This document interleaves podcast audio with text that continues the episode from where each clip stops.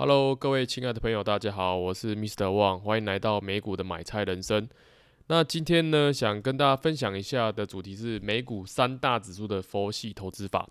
那为什么会录这个主题呢？那其实就是说，有时候在上课或者一些朋友在询问一些问题的时候，我们在讨论说，诶，那个指数这个东西到底是什么？那今天就来跟大家分享一下。那其实讲到呃指数这个东西呢，那我们就先讲到一个东西叫共同基金。那我记得我第一次投资基金的时候，因为以前流行基金嘛，那基金的时候，那时候在二零零八年的时候，那时候我记得我才大二的时候，那时候就开始因为有一直在看财经的书，所以有就有这这方面的一些相关经验。那那时候，二零零八年的时候有投资一些基金，例如说，我记得那时候是投东欧霸凌石油，然后还有什么那时候流行金砖四国之类的。那那时候那时候还不太懂什么是指数型基金，那时候是共同基金。那我先讲一下共同基金的意思，就是说它是呃由一些专业的经理人啊，然后就是有比较主动，就是他们自己去挑选一些呃一些配置啊、一些公司啊、一些区域，由专业经纪人。经理人下去进行操盘操作，所以它是比较偏向主动型的。那我们今天来讲的是指数基金。那指数基金呢，其实它是在啊、呃，大概一九七七几年到八几年那时候开始流行。那有一个有一间叫 Vanguard 的这个领航的这一间公司呢，所创立的一些指数型基金。那当初创立这个基金的目的是什么？因为呢，最早之前呢是共同基金，在六十年到七十年代那时候比较流行，就是诶有把这个钱交给专业的经理人，然后去进行判断、下单，然后平仓这样子。那指数型基金呢，就是跟着大盘指数在跑。那我们可以知道说说，像台湾呢有台湾的零零五零哦，那就是他们我们有时候讲说哦，那个大盘大盘涨了几点，涨了几点，那就是加权指数。那台湾的加权指数呢，是由台湾的那个就是金管会，他们就是就是由有呃共同就是单一间的那个政府机构所持有的这个状态，所以他们就叫加权指数，就是把台湾的一些呃股票大型的股票集合在一起的一个指数。那美国它比较不一样，美国呢它是由它是民间的的方式下去进行，那。它呢，目前呢，美国有几个相关的民间指数，好，那它用这些指数来去表现、表示出现在目前呃大盘的整个状况。那我先讲几个比较你们常听见的一些指数，就是像道琼工业指数，那还有标准普尔五百指数，然后纳斯达克指数跟费城半导体指数。那这几个指数就是美国比较呃显而易见的一些指数。那大，我先大概来讲一下一些这些指数。这些指数呢，就是说，例如说，现在市场上有发有很多公司，那这些指数主要的用意就是说，它有一些筛选条件，可以把这些呃公司呢纳入到这个指数里面。所以它有一点像，就是呃一个菜篮，有没有？有很多蔬菜水果，那它可能用不同的筛选条件，把这些水果放到这个菜篮里面，就形成这些指数。那我们先来看一下啊、呃，道琼工业指数呢，它的筛选条件是什么？那其实呢，道琼工业指数的筛选条件，它比较，它比较呃，客就是比较没有那么数值的显现出来，就是说它可能哎数呃呃，就是市值要多少啊？干嘛？它这边有写的是说，呃，道琼工业指数它是依照目前比较。大的，等一下我看一下哈。我们选股是基于量化，不是基于量化的公式，哦，是可能有良好的名声啊，建立强健的成长啊，然后这样子能引起投资人的兴趣。那最后呢，该公司必须是美国一半的，是美国公司，然后必须是一半来自于美，营收来自于美国。那所以这个方式就是比较呃，就是模拟。比较没那么明确，那标普五百呢？它就是它比较明确，就是说它必须美国公司，然后市值达六十亿美金，好，至少一半的股份可以供交易。最近一季且最近四季的盈余必须正值，交易量大，流流动性大，它比较明确。那还有就是纳斯达克，那关于纳斯达克的这个指数的话呢，它就是说在纳斯达克交易所上市的就可以了。那目前呢，我跟大家讲一下，就是说这些指数呢，它有发行的公司，像道琼工业指数跟标普五百指数呢，它是由一个叫 S M P 环球的这间公司所编制的。那纳斯达克跟费城半导体是由纳斯达克这间公司所编制的。那我先说一下哦，这几间呢编制的公司呢，它的投报率都非常好。那我先来说明一下这几个用那个 p r e f e r Visual 的这个测试出来的这个结果呢，就是 S M P 环球呢，它的年化报酬率大概是近一二十年来大概是二十点五五。那纳斯达克呢，这间公司呢是十七点零六。所以呢，呃，这几间在编撰指数的这些公司呢，其实也是可以蛮好进进行投资的。那我们从源头开始讲，这些公司呢，它编撰的这些指数，它这间本身的这间公司，它有上市的股票。好，那接下来呢，像标普五百指数呢，它有它又有相关的像呃 SPY 啊、VOO 啊这几个呃标普五百指数可以去做，所以呢。编撰的公司，接下来，哎、欸，应该是说编撰的公司它有股票，然后呢，它编撰了一个指数，这个指数又有一个股票，所以呢，如果你要做投资的话呢，以标普五百来讲的话，那你就是投资呃 VOO 跟 SPY，纳斯达克呢就 QQQ，那如果你要往上，就是他们编撰指数的公司呢，那就是可以投资 SMP 环球。代号是 SPGI，还有呢，纳斯纳斯达克的呃公司 NDAQ。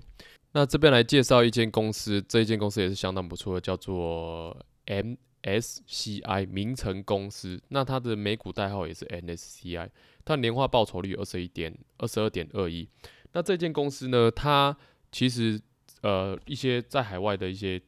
呃，投资机构，例如说在美国海外的这些投资机构呢，大部分百分之九十都会用到这个指数。那这个指数呢，一旦他们就是投资机构用了之后，他们会进行收费。所以呢，它的年化报酬率二十一、二十二点二一，非常的不错。近就是从二零零七年开始。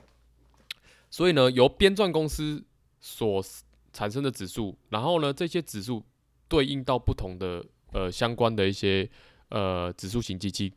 那这个就是。呃，我们可以朝着这个投资的方向。那标普五百呢，跟纳斯达克呢，这几个指数呢，它大概年化报酬率近二十年大概有八八到九 percent。但是呢，这些编制公司呢，像环呃 S M P 环球跟纳斯达克这些呢，还有 NSCI 这些编撰的公司呢，年化报酬率竟然可以高达十五%以上。所以呢，我会建议就是说，你们可以做一些配置，是在这些呃编撰公司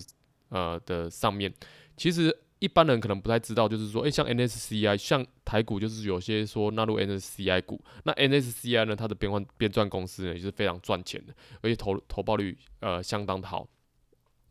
那这边就先介绍一下，就是说，如果呢你有一些闲钱呢，你就可以把它放在这个编撰公司的这些。那我再说一下，编撰公司名称公司，呃，股票代号是 NSCI，然后标普全球是 SPGI，穆迪公司呢是 MCO，。哦，然后那个纳斯达克是 NDAQ，那这些呢，就是都可以让大家去参考一下，呃，不错的一些指数的一些编撰指数的一些公司。那这边有几个，就是说十个那个指数化的一些投资的理由，就是说为什么我们会想要去投资这个指数型基金呢？因为其实，呃，如果你你想要在股市上赢的话呢，如果你要先跟那一些操盘手比的话，那那一些操盘手他可能一个超超级电脑或很多的一些编撰数据，你只是为了用短线去跟他们做交易的话呢，你是拼不赢他们的。那因为股市的巨就是会产生很多巨变，例如说这间公司呃可能受到什么打压或者是什么样的影响，那你如果是只是单纯去投资个股的话，风险是相当大的。那这时候就是有指数型呃的投资。指数型股票的投资可以降低一些风险，而且呢，它可它的呃成本呢，相对比共同基金是给操盘手操盘这个基金还要便宜，所以呢，我会建议就是说，呃，如果你不是非常有太多时间，又或者你你现在大部分时间都是卡在上班，那我觉得呢，指数型基金可以降，就是缩减你非常多的时间成本，而且呢，它它可以放长期。为什么？因为指数型基金它是有很多的呃好的公司组在一起的一个一篮子一篮子的基金。那你投资的这个时候，你你有几种方式？第一种是定期定额的方式去投资。第二第二种就是说，在股票整个呃股票市场恐慌的时候、大跌的时候进行投资。就是无论如何，你你你你你思考的方式就是说，你什么时候进行投资？这个东西对这个东西是可以投资。只是在思考，你只是在思考说什么时候是比较好的投资的方式，而且呢，这种比较稳健的方式呢，可以让你在投资的市场是比较有信心的。例如说，呃，像如果你投资一些个股，你可能今年呢赚了一倍，隔年赔了五十 percent，那个心理的那个承受的一些呃承受度呢，你会忽高忽低，而且你很难去计算说，实际上在过了二十年、三十年之后。你的投资报酬率是不是稳定？是不是可以过你想要过的生活？所以呢，我会建议就是说，朝着这个指数型基金这个方式下去走。那其实呢，指数型基金，呃，在美国其实已经蛮久，那在台湾可能最近这几年才比较呃流行。那不知道大家有没有玩过那个世纪帝国？好，如果呢你投资个股，而且你的资讯不够透明，常常只是因为听到新闻呢。去下单的话，那你就是在黑暗时代。好，我要木材哦，我要什么什么什么的，就是你你你你可能的你的空间呢，你又在整个视野是暗的。好，那接下来你到了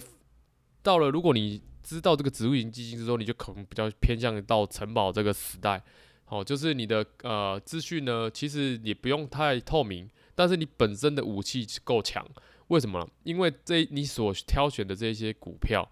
好。就是集合在一一档，非常就是一集合在一个指数里面，那它相对来说就是非常安全。那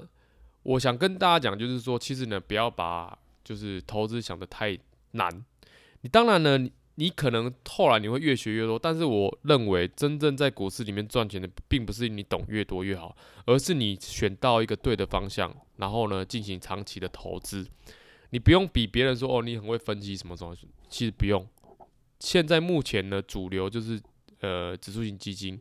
那为什么还可以投资指数型基金？还有一个好处就是说，因为目美国啊，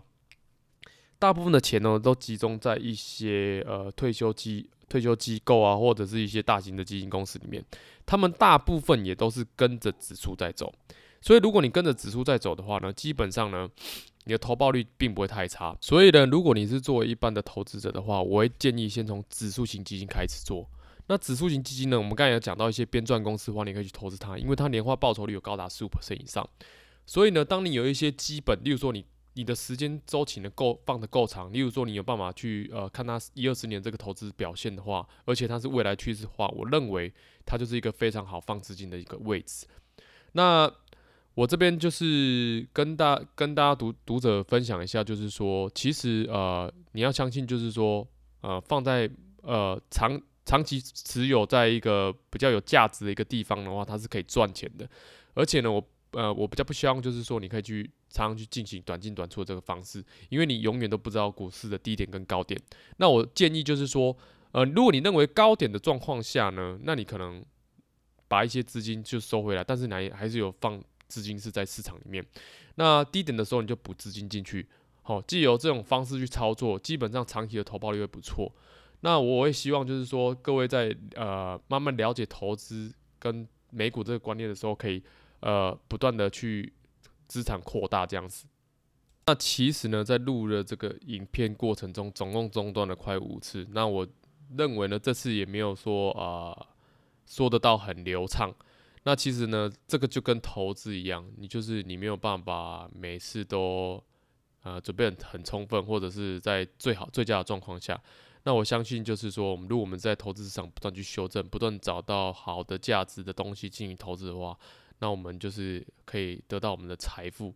那财富呢，呃，其实如果你要去追财富的话，其实并不是那么好追。但是如果我们把它放到一个对的地方的话，让它继续是生产。产出一些不错、有价值的东西的话，我相信，呃，迟早一天我们可以过我们自己想过的生活。那我们要对自己有信心。谢谢大家。